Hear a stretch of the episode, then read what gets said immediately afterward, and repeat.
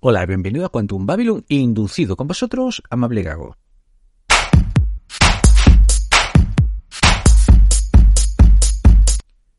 En el programa de hoy hablaremos de Avatar, The Way of Water. La segunda película de Avatar se ha traducido como El sentido del agua o El camino del agua. Es una cinta que, al igual que su predecesora, ahonda en el arte conceptual del 3D y experiencias inmersivas. Además de ser la película con la cual el señor Cameron vuelve a retomar el cine como director y promete ofrecernos hasta un total de cinco películas. Si los estudios y la audiencia responden, claro está, positivamente a su propuesta, lo cual por el momento está asegurado. Como suele ocurrir, esta cinta no tiene por qué gustar a todo el mundo. Y lo más probable es que si no te ha gustado la primera cinta, la primera película, aquella Avatar, esta tampoco te acabe gustando. Y si eres de las personas que has odiado Avatar 1 por plagiar otras pelis, quizás tampoco disfrutes de este film. Al mismo tiempo, casi todas, por no decir todas las críticas que se han realizado a la primera película, vuelven a sonar en esta segunda entrega. Por ejemplo, el que tiene un argumento pobre, o también aquella que, por ejemplo, unas tribus están quejándose porque se han apropiado de su cultura, etc. Si queréis saber algo más sobre todo esto, recomiendo que escuchéis el podcast que habíamos hecho hace un tiempo hablando sobre Avatar. Hemos tratado este tema de cómo ocurrió todo lo que envolvió esta cinta y cómo en este sentido ahora mismo está ocurriendo un déjà vu. Solo indicar que en el podcast anterior mencionaba que había alguien, un sector, que decía que Avatar se había inspirado en unas novelas soviéticas. Como sé que hay gente que tiene curiosidad por saber qué novelas me estoy refiriendo, pues decir que, por ejemplo, hay una saga de los hermanos Strugatsky que contiene los títulos, por ejemplo, del Caracol escalando la montaña o Moon siglo XXII. Sinceramente, no he leído ninguna de estas obras ni de estos libros, pero hay quien los compara a estos escritores, estos hermanos, con Julio Verne. No sé si es tirarse de la moto, pero bueno, están ahí. Por otro lado, también hay gente que se está preguntando si en verdad necesitábamos esta película, cuando ya con la primera habían dejado el tema bien cerrado. Y la verdad, necesidad, lo que es necesidad, no lo sé. Pero sin duda, ha vuelto a normalizar que volvamos a acudir al cine. Y las taquillas les está dando un respiro muy necesario, ya que con la que le cayó en los últimos años, esto les viene genial. Desde mi punto de vista, Avatar The Way of Water es la evolución lógica de James Cameron pero para tratar esta película, en esta ocasión me veo con la necesidad de usar algún que otro spoiler. Serán menores y quizás de muy poca importancia, pero bueno, me gusta de avisarlo, no vaya a ser. Cuando miramos el cine de James Cameron, si hay algo que lo caracteriza, es que suele contarnos unas historias bastante sorprendentes y además siempre van acompañando con los avances más punteros de la industria, del audiovisual, y quizás el origen de todo esto es que Cameron, en sus comienzos, no era guionista, ni era director, sino que era un técnico de efectos especiales. Muchos consideran que su primera cinta, la cual se titula Piraña 2, eh, fue con la cual Cameron se estrena como director, y eso es cierto. Pero también parece que solo pudo rodar las primeras semanas, ya que al parecer con los productores no se llevó muy bien y le dieron un despido y chao, chao. Lo llamativo es que él no se quedó quieto. En el año 1984 publica la obra por la cual será recordado. Me refiero a Terminator. Esta cinta supuso un antes y un después en la historia del cine, ya que consagró de la noche para la mañana a Cameron como director y confirmó a Arnold Schwarzenegger o Schwarzenegger como el actor de cine de acción indiscutible. Luego de esta cinta, él ha seguido dirigiendo otras cintas, como puede ser, por ejemplo, Alien 2, Abyss o True Lies o Titanic. Si nos fijamos en cada uno de estos films, además de ser muy queridos por el público, tanto el guion como los efectos especiales han tomado una parte fundamental en las mismas, del mismo modo que también han requerido de grandes cantidades de dinero invertidas en los mismos.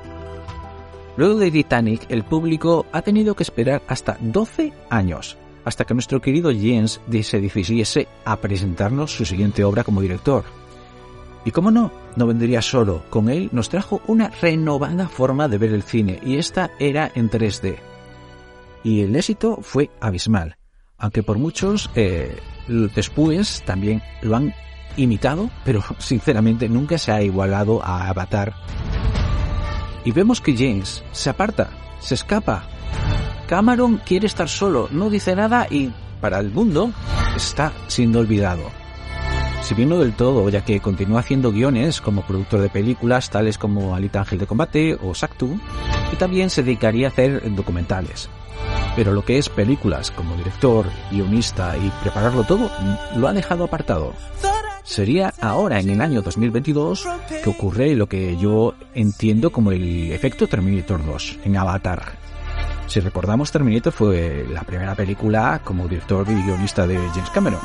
Era una película de serie B, su presupuesto era muy ajustado y la historia era buena, claro está, pero Cameron sabía que podía hacer las cosas mucho mejor, por lo que, como ya era famoso, tenía muchos recursos y en el año 91 nos vuelve a recocinar Terminator, la actualiza con los tiempos, le modifica lo suficiente el argumento para que parezca que es nueva, pero verdaderamente te está vendiendo lo mismo. Sí, es un remake increíble, pero que bien nos lo ha vendido, que bien lo hemos comprado. Pues algo parecido ha hecho ahora Cameron. Ha estado esperando a que la tecnología se hiciese... Ha estado esperando a que la tecnología que él quería hiciese su aparición porque seamos sinceros, él nació como director de efectos especiales. Es lo que le llama la atención y es lo que le chifla. Todas sus películas, como hemos visto, se ven impulsadas por este director y su deseo de realizar algo que nunca se hizo. Y la verdad es que se nota que no le gusta hacer aquellas cosas que puede hacer cualquier otro director. No, él ama abrir y mostrar nuevos caminos, ser impulsor tecnológico en el cine, también para el Camino del Agua ha buscado también quien le coste la cinta. Claro está, ha tomado el guion de la primera, si te fijas, lo ha recocinado como se va nuevo. Y le añademos eh, personajes y elementos para que al desarrollar la saga pues pueda darle pie a ello. Y de esta forma, pues tenemos una película nueva con unos efectos especiales que te van a volar la cabeza y un James Cameron desatado, el cual consigue autorrecrearse como director. Y no solo eso, aprovecha la excusa de Avatar para derrochar su talento por todos los lados. En esta cinta hay lo que muchos llaman homenajes a Abyss o a Titanic, por ejemplo. Para mí esto no son homenajes. ¿O acaso consideramos que James Cameron necesita el auto-homenajearse para tener el ego más grande? No.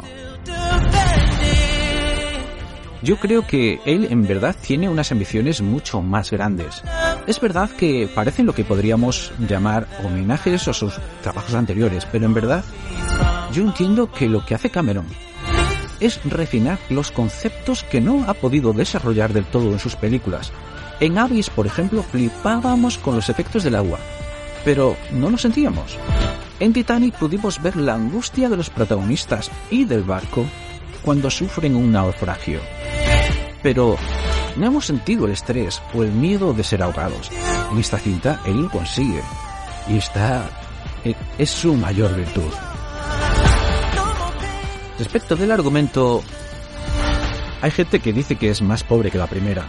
Hay gente que dice lo contrario, que la prefiere a la primera. La segunda le parece mejor porque esta no se parece tanto a Pocahontas. Pero si nos fijamos un poco en el argumento que nos está usando Cameron aquí, tenemos que decir que Cameron, esta misma historia, un entorno un poco diferente, ya lo ha usado anteriormente. A ver si lo recuerdo. Aparece un enemigo con un cuerpo mejorado. El enemigo quiere matar a una persona y esta persona es clave ya que impide que todos los planes de, digamos, su grupo se estropeen. ¿Vale? La presunta víctima a la que tienen que matar se escapa con su familia o con sus allegados muy lejos, para que así si no los cazan a ellos, pues el plan no puede continuar. Y finalmente hay un enfrentamiento, y claro está, el enemigo es derrotado. ¿Recuerdas alguna cinta de Cameron que haga lo mismo, que explique lo mismo o nos muestre una historia muy parecida? Sí, Terminator 2. Tiene el mismo argumento. Pero bueno, sinceramente, cuando miras Avatar, el sentido del agua, te digo yo, ¿a quién le importa? Simplemente lo vemos y lo consumimos con gusto, ya que, si somos sinceros, desde el comienzo sabíamos que sería, sí, más o menos la historia. Además, nos gusta sobre todo porque Cameron hace lo que hoy en día nadie se atreve. Cree lo que hace y no cede ante las presiones de otros directores o de otros estudios como hacen otros colegas de ellos. Y dice que él quiere contar una historia y la cuenta como la siente y le sale. Avatar no busca contentar a la industria siguiendo las corrientes, por ejemplo, de la cultura woke, ni tampoco fuerza los guiones para meter propaganda, llamémosle así. Al mismo tiempo, eh, también nos presenta una historia que, igual que la primera, tiene una llamada a la ecología súper potente y salvar el planeta y a las ballenas y una historia que sí tiene un mensaje, es indiscutible que lo miras y lo, te, lo, te muestra, no lo oculta. Pero al mismo tiempo está muy bien enfocado en el guion, no se ve forzada la historia y además sabe hacer que estos argumentos le den peso a la trama, no se miren como forzados, como metidos a calzador y que no importa eh, si lo tienes que meter o no, mételo, ¿no? Aquí no, aquí el guion está bien hecho. Lo más interesante de Avatar, así como ocurrió en la primera, no es tanto la historia, sino la experiencia inmersiva que nos brinda. Hasta hace poco la tecnología de la realidad virtual y lo de los mundos inmersivos en 3D para mucha gente sonaba algo raro, lejano y caro. Y lo más importante, incomprendido. Cuando se estrenó Avatar 1, la gente que pudo verla en su día en 3D, que no fue en todos los cines, eh, pudieron disfrutar de la cinta, aunque la tecnología 3D no estaba tan avanzada como ahora. Para mí lo que brinda Avatar es una experiencia inmersiva, una experiencia que podemos experimentar muchas cosas con ella sin necesidad de irte lejos o de viaje. Por ejemplo, personalmente me encanta cuando nos vemos sumergidos en el agua, como los peces también nadan cerca de nosotros, pasan a nuestro lado, y también ver cómo experimentamos eh, el, el paso de las microalgas delante de nuestros ojos, que da una sensación de quererla agarrar, pero sabemos que no está ahí. Aunque la sensación de estar buceando no nos la quita nadie y con la alegría también de que podemos estar respirando, no nos vamos a ahogar. No sé a ti, pero a mí aquellos momentos me daba paz y me da paz. Para mí es una película que se podría detener y podría estar ahí horas y horas y pasármelo súper bien y relajado, ya que lo que estaba viendo merecía por sí sola el dinero que estaba pagando. Además, hay muchos lugares donde no solo se ha proyectado la cinta, sino que se ha dispuesto en los cines de un espacio para que el público se tire de lleno a la inmersión en 3D, metiéndose en el universo de Pandora mediante, por ejemplo, gafas 3D, los videojuegos y todas estas cosas que han preparado. Pensando en todo esto, creo que quizás estamos ante un cambio de ciclo. Y lo que ahora vemos en esta cinta, en este, digamos, eh, movimiento, solo es el comienzo de algo más grande. Ya no solo en los cines, donde ya han visto que esto es un negocio si se hace de calidad, sino que la aplicación de la realidad virtual, la realidad aumentada mezclando con entornos inmersivos, quizás explote de una vez al ver que esto la gente lo consume, tanto podría servir, como sabemos, para la medicina, para la psicología o para el mundo de los videojuegos, ya que si somos sinceros, nos gusta lo que hemos visto y queremos más. Pues hasta aquí el programa de hoy. Espero que te haya gustado. Espero que nos sigas en lo que es en las redes sociales, en la página web de Quantum Babylon y, como no, siempre aquí contigo en tu Quantum Babylon. Inducido.